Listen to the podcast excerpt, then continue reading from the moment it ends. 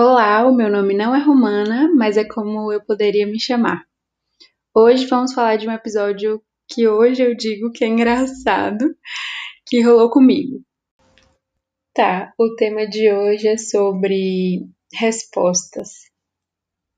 Pois, eu tava toda saltitante porque eu ia encontrar uma pessoa que nesse episódio vou apelidar de Felizarda, e aí, pá, viajei, a gente se encontrou, tudo massa, não é disso que eu quero falar, vamos focar na despedida. No dia que eu fui embora, a gente tinha ido para um rolê muito doido, chuva e tal. Quando a hora de eu ir embora, ela não quis me levar na rodoviária. E eu achei aquilo, sei lá, o cúmulo. Como ela não entraria pro hall de beijos de rodoviária e toda aquela cena. Mas ficou por isso mesmo. Os argumentos eram enfim, eu também não estava afim de retrucar. Tá, cheguei eu sozinha na rodoviária e fui correndo pro banheiro trocar de roupa e lavar o resto de glitter que tinha no rosto, consertar um pouco o cabelo.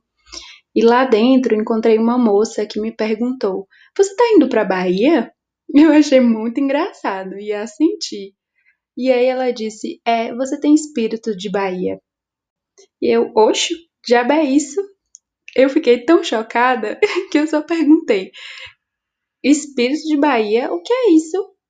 Ela riu e falou que eu tinha essa cara, esse jeito de baiana e foi embora.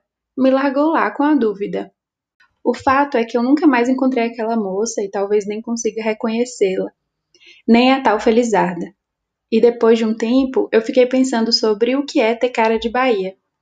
É evidente que fora da Bahia, penso que talvez o glitter, talvez a euforia, talvez a pressa, não sei.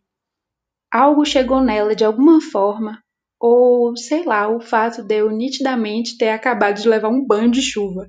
Ou era o banho de realidade que eu tinha acabado de tomar, quando você percebe que a outra pessoa é bem diferente da projeção que você tinha criado dela me pego às vezes pensando naquela moça, no que ela me disse e eu não entendi.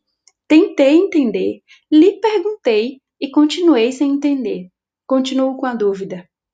Acho que o amor não deve ser assim, cheio de porquês infindos, de coisas que sabe lá Deus por que existem. Mas acaba que às vezes é, às vezes é um emaranhado de irrespostas. irrespostas é uma palavra que eu gosto muito nem sei se existe fora do meu vocabulário, mas eu gosto muito porque se escreve com um R só e tem som de R de rato. Tem uma regra no português sobre isso. Eu sempre me perguntei sobre esse R sozinho no meio das palavras com som de rato. Sempre me perguntei. Esse ano, aliás, 2020, eu descobri a regra. O bizarro é que eu não senti nada. A resposta não preencheu nada em mim. Às vezes, as respostas não fazem muito. Acho que no amor as respostas são quase nada, mas sem elas, o amor é só amor. É, eu já falei um bocado e vou ficando por aqui. Um cheiro e até breve.